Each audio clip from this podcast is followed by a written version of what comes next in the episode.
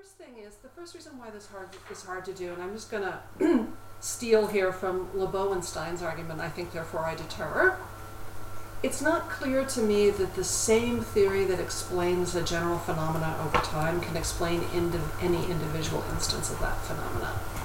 And so you're trying to bridge that gap by taking general principles about the deterrent behavior of states over a long period of time and using it to explain individual cases. Um, and I'm not sure that that fit works. Another way of saying that is I could take each of the cases you explain and I could argue with each of the points that you make. And it's not clear to me whether the goal is to explain, well, actually, I think you're trying to explain the individual cases. And I'm thinking maybe if you stepped back and tried to explain the phenomenon at a higher and aggregated level, you might have more success, but I'll come back to that. Um,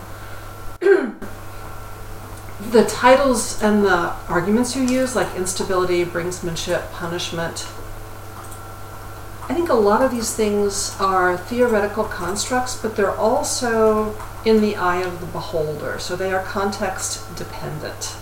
Um, one of the great things and frustrating things about deterrence theory is you can often interpret different things in exactly diametrical positions depending on what you know, what your context is, and what you bring into a situation. Um, so I think in some cases the paper's predictions are focused on an idealized version of the world, which may never materialize. Components of deterrence can be consistently interpreted, but once you relax that and get into the policy world, I think you have much, much more variation. Yeah. Um, which is partially why this is also an exciting project, right? It's an attempt to deal with that variation and help the rest of us put labels on it. A um, couple other reasons why, though, I think the fit between deterrence theory and policy is imperfect and that have implications for what you're trying to do. You have four quadrants, right? But each of these quadrants is a relationship between two players. So I would actually argue you have 16 quadrants. Because if each of your players isn't in the same place, they're coming at it from different perspectives. And so I think that is um, one issue that you should uh, grapple with. Second issue, uh, in terms of the fit between theory and policy, as you well know, states often don't operationalize things they say in terms of strategy. I mean, you yourself mentioned the, the notion of flexible response, right? The US talked about having a flexible restro- response strategy starting in, I think, 1962. And arguably, it took us 30 to 40 years to actually put that in the targeting policy. And this is true for almost all aspects of deterrence. So, you're trying to take statements of leaders and translate them into actual on the ground force structure and policy choices. And I think you have to consider that gap between policy as declared and policy as employed. Um, I mean, for example, folks talk about robust command and control, but if I look at the you know the U.S. example, a lot of the things we talked about we never spent the money to do partially because someone admitted somewhere that the chances of actually being able to use that command and control were limited, and partially because it was actually, you know, really expensive. Mm-hmm. Um, you know, my favorite example of this is we put ICBM launch centers on shocks so they can bounce, but then the holes that all the cables go into those launch centers through are so small they would immediately sever all the cables the first time the thing bounced, right? So your command and control is dead at that point because there's no, that's the end of that of that relationship. Um, the third, uh, well, related to this also, this difference between declared and operational policy is the role of institutions. So your analysis of this is at a very high level, and at least in the paper, and maybe you're not doing this in the project itself, you're treating the state as a black box. I think the state is not a black box in two ways that are really important and have consequences for your argument. One is institutions. Okay, institutions have minds of their own, and they're sticky, so they lag behind, or they they lack the innovation, or they they keep um, goals in mind once policymakers move move on.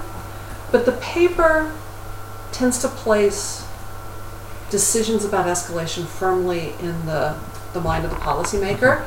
And I'm sure that's where those decisions reside, but the way they're carried out will be by institutions. And so there's going to be a gap there. Mm-hmm. And that's everything from a gap between in understanding to a gap in the ability to do something. And the second gap that exists is misperception. So, as you well know, almost all crises become crises because someone misperceived something or other. If people were very clear about their adversary's intentions, there wouldn't be a crisis because you would know exactly what you were trying to do was worth to your enemy and whether or not you could achieve it.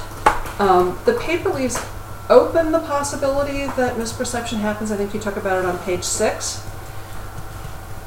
But the construction of the quadrants and the ideas that you're talking about don't leave space for that misperception or mistake or miscommunication.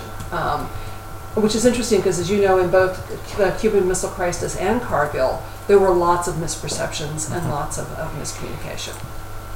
Um, so, second, sort of moving on down to a second um, a level of analysis, you talk about different authors having different interpretations of how states behave in a nuclear crisis.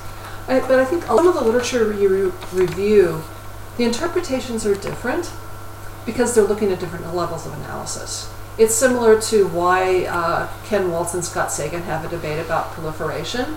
Waltz is focusing on systemic level variables, and Sagan looks at organizations. And so I think some of what you categorize as disagreement could actually be agreement if people were speaking the same language, but they're not. Um, I'm not sure that has many implications for your paper because I think it's still clear that what you're trying to do is categorize something that nobody else has done, so it's fair game. But I would, I think some of the review of the literature, I need more detail before I uh, accept that argument. Um, also, in terms of how you use the literature, I approach deterrence theory as something that's ambiguous, and you resolve too much of that ambiguity for me. So, for example, ex- incentive for a first strike, right? If I perceive my forces to be in danger, um, then I want to. I might be interested in preemption to limit damage to myself or to be able to use them, right? But we could also argue that um, if I can convince my enemy that I might be interested in doing that, that that might be to my political advantage. So, for example, the thing I found missing from your argument was the role of irrationality in deterrence. Um, Schelling and Wohlstetter, all of them tell us that deterrence is the rationality of the irrational, because at some point, once you pull the trigger, you are potentially guaranteeing a huge amount of destruction on yourself depending on who your adversary is, right? More so in the case of Kargil and the Cuban Missile Crisis than with North Korea. There's an escalatory process of bluffing that may create incentives for a first strike that are completely opposite of those that would be created by damage limitation. And so I like the notion that you focus on the first strike incentive. I think there's just much, much more variation than you have in the paper. And that variation comes with not just material capabilities, but also context and also a good amount of just bluffing. Mhm. And there's plenty of role in deterrence theory for bluffing, Mhm. right? Not, and not just bluffing, but pretending to be irrational. Mhm. Um, I want to know in your paper what role the special character of nuclear weapons has. In some ways, your paper seems written to me as if you were a conventional force planner, but nuclear weapons can be very, what I would say, special. So, extreme destructive capability. And you've not been specific about the level of damage that you're talking about, and especially in the case of the US, whether you're talking about limited strikes or big strikes. Mhm. But what role does that play in your paper is something I'd like to know because that's something that deterrence very much considers and takes into account. And that has consequences for this whole rationality of the irrational construct that's at the basis of deterrence. Um, talked about levels of analysis. Need to be speedier. Um, okay, so the quadrants. The incentives to strike first. It's not clear to me that what you're talking about is nuclear asymmetry as much as a combination of a, of a secure second strike and assured damage capability. Uh, for example, when I think of China, right, there's a huge nuclear symmetry between China and the US. Um, I think China would argue we don't care, right? We're hiding our nukes in a mountain. We have a secure second strike, so that asymmetry doesn't matter to us at all. One could argue the North Koreans may think the same thing to the extent that they've varied their capabilities or, or their production complex. So it, when I think of China, that's the first thing that causes me to think asymmetry is a label for something else that matters at a, at a deeper level, and that's the secure second strike. Um, I suspect that in the paper the list of uh, things you had wasn't exhaustive, and so I'll leave off the, the other things I had. Um, the same is true for controllability. I, uh, geography, for example, should come into play. Yeah. I would also want to know what is your theory of the relationship between the conventional balance or imbalance and that of nuclear um, weapons, and also how they play out, whether or not they play together or whether they play separately. Um, similarly, intelligence and civil military relations. I'm Mhm. going to skip the rest of those things because the broader point I want to make is I think you have too many variables, too many indicators, and I think the strength of your argument would actually come from being more parsimonious. I think maybe a lot of the things you're talking about can be reduced to the notion of a secure second strike. And I was trying to think about it's a combination of secure second strike and damage capability. Mhm. And then something that has to do with some version of civil military relations, because that's the crux of controllability. Um, it's not the infrastructure. I think you almost have to assume away in your construct the infrastructure because it's inherently unknowable, right? You can't get down at that level in all the individual cases. And even if you could, people wouldn't tell you those things. But if you assume civil military relations, you can assume a relationship between command and control, which must be true of other situations and which you can actually measure outside of the nuclear con- context. Mhm. And for example, in the case in Kargil, Mhm. I think that would actually that would actually help you out. Um, I'm also going to say it's not clear to me that good command and control is necessarily a good thing. That robust command and control, um, because a robust command and control system can mean that bad orders get executed more quickly. Mhm. And what matters to you is the fact that there might be a bad order, not the speed of execution. That's why I think the state of CivMil might be a better Mhm. indicator for you. Another thing I want to say in your quadrant, which has to matter, I think, given that you're talking about nuclear weapons, is the stakes for the state. Does it matter whether or not the line of control in South Asia is an existential crisis? Does it matter whether or not uh, aggression in Kashmir is an existential threat to the state? Yeah. I would argue in the case of Kargil, it was an existential threat to the leader of Pakistan's political future, but probably not the state. And those things uh, matter, and I did, didn't see them uh, mentioned in the paper. Um, okay, definitions. I have way too much time, which I'll happily give you later. I still want to know what a nuclear crisis is. It's not, I'm not, I think what you're talking about and cor- you know, I'll invite you multiple times to correct me, is when a crisis becomes nuclear, not a nuclear crisis. I also think, for what it's worth, that makes it a more interesting question.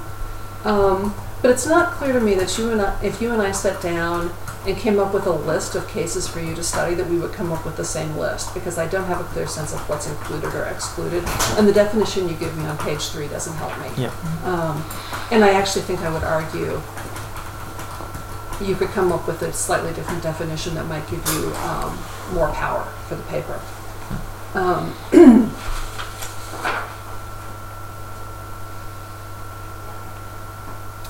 uh, oh, just picky detail. The label stability and instability in the quadrant. I didn't see the instability, so the name bugged me. Um, Hmm, Okay. um, but that, that could just be me. Um, a couple of other things. In your case studies, you use the benefit of hindsight and history to understand what decision makers were thinking, but when you're predicting, of course, you'll never have access to Sure. that. Um, and so it's not clear to me that you can have a model that bridges that gap. Because I think to be able to predict, which is where the, the fun part is, you're going to have to make assumptions that you could only know in hindsight. Mhm. And so then using cases based on deep historical knowledge may not, There. Um, I'm going to go back. This will be my last last point, I promise. I think your model can be significantly simplified and therefore stronger. I would want to know not, a, not what are the list of characteristics that put each state in one of your quadrants, but what are the unique indicators that mean they have to be in that quadrant and not somewhere else. So I would approach the problem the opposite of what you've done, which is to look for the unique indicator that tells you everything else can be ignored. This is where that state is because this is where it necessarily has to be. And those unique indicators may not be something that comes from the logic of deterrence in a crisis. It may come from something entirely different, but that has a direct correlation with state behavior in that crisis, and therefore it's, it's fair to look at. So this is why I think um, going, simplifying the argument is going to give you a more parsimonious, a parsimonious story to tell. And with that, we'll be quiet. Great.